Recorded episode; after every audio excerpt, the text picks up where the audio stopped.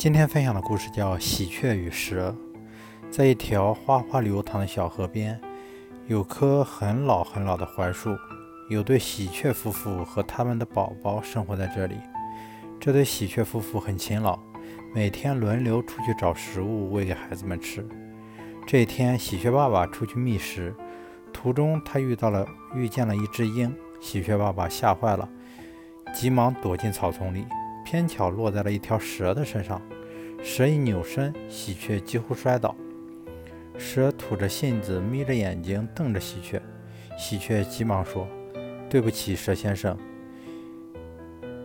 你瞧，天上有只老鹰，它把我吓坏了，所以才冒犯了你。”蛇机警地抬头，天空中有一只老鹰在徘徊，于是它没有扑上喜鹊，怕因此被天上的老鹰盯住。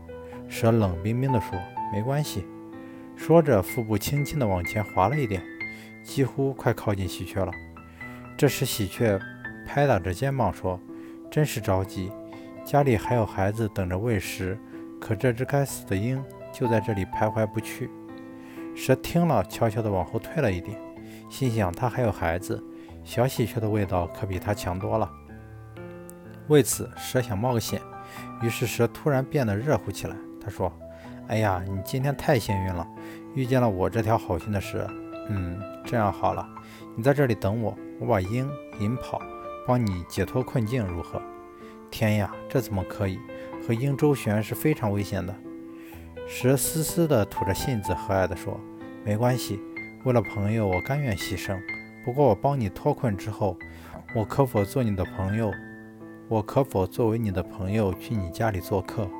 喜鹊高兴地说：“这是当然的了，你会得到我最真挚的邀请。”于是蛇快速地向前爬走了，鹰被蛇吸引走了。